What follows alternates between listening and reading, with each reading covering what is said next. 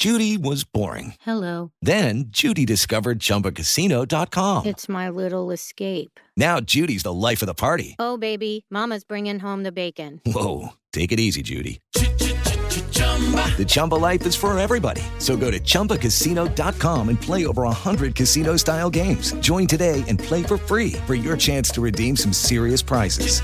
chumba ChumbaCasino.com.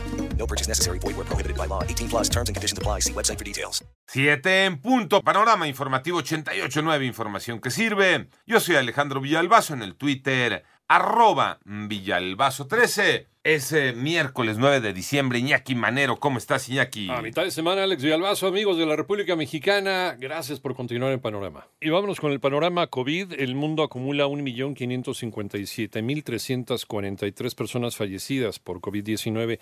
Además, el número global de contagios es de 68.252.608. Se habrían recuperado ya 47 millones 491.914 pacientes, de acuerdo con los datos de la Universidad Johns Hopkins.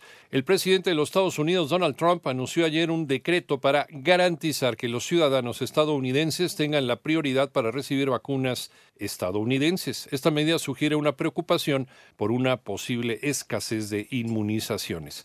¿Cómo van las cifras de coronavirus en México? Las tiene Moni Barrera. La Secretaría de Salud informó que ya se registraron 1.193.255 casos confirmados de COVID en el país y 110.874 defunciones. Respecto a la vacuna de Pfizer que se aplicará a 120.000 trabajadores de salud, se aclaró que consta de dos dosis. Que 125.000 dosis que Pfizer se ha comprometido a entregar a México en diciembre, de hecho son 250.000 dosis las que nos pueden entregar son el arranque. Tan, tan. Ahora, ¿por qué si tenemos 250 mil dosis no vacunamos a 250 mil personas? Porque esta vacuna, la vacuna de Pfizer BioNTech, se tiene que aplicar dos dosis. Y esas dos dosis tienen que estar separadas por 21 días. El día cero, primera dosis, 21 días después, segunda dosis. Si no existe la segunda dosis, se pierde utilidad de generación de inmunidad de la vacuna. Así lo dijo Hugo López Gatel, subsecretario de Prevención y Promoción de la Salud. En 889 Noticias, Mónica Barrera. El panorama nacional, un tribunal federal revocó el auto de formal prisión por delincuencia organizada y lavado de dinero dictado contra el expresidente municipal de Iguala Guerrero, José Luis Abarca Velázquez. Sin embargo, no recupera su libertad.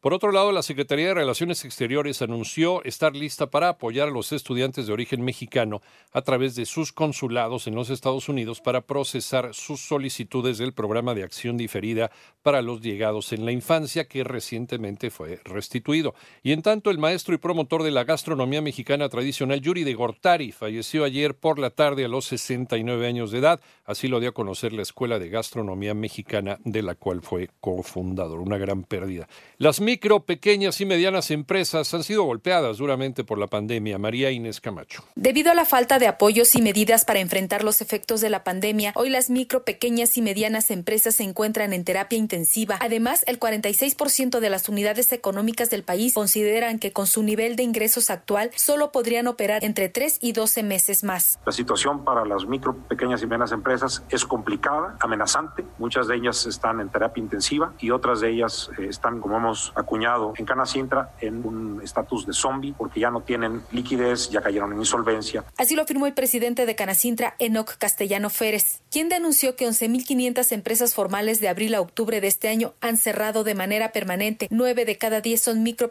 y medianas. Asimismo, agregó que de los 406.881 empleos creados hasta ahora, el 45% son eventuales. En ese sentido, aseguró que antes de la pandemia, México ya venía con la menor creación de empleos en los últimos nueve años, por lo que dijo que al ritmo de creación de fuentes de trabajo actuales nos tomaría 29 meses llegar a los niveles que se tenía antes de que entrara la presente administración. 88.9 Noticias, María Inés Camacho Romero. En el panorama internacional, Joe Biden, presidente electo de los Estados Unidos, anunció la nominación del general Lloyd Austin como secretario de la Defensa, un nombramiento que describió como necesario e histórico. Si la designación recibe luz verde del Senado, Austin, de 67 años, sería la primera persona afrodescendiente en liderar el Pentágono. Y por otro lado, las autoridades de la ciudad estadounidense de Bell, en Virginia, ordenaron a los residentes que se refugiaran en los edificios más cercanos luego de que se registró una poderosa explosión y un incendio en una planta química local.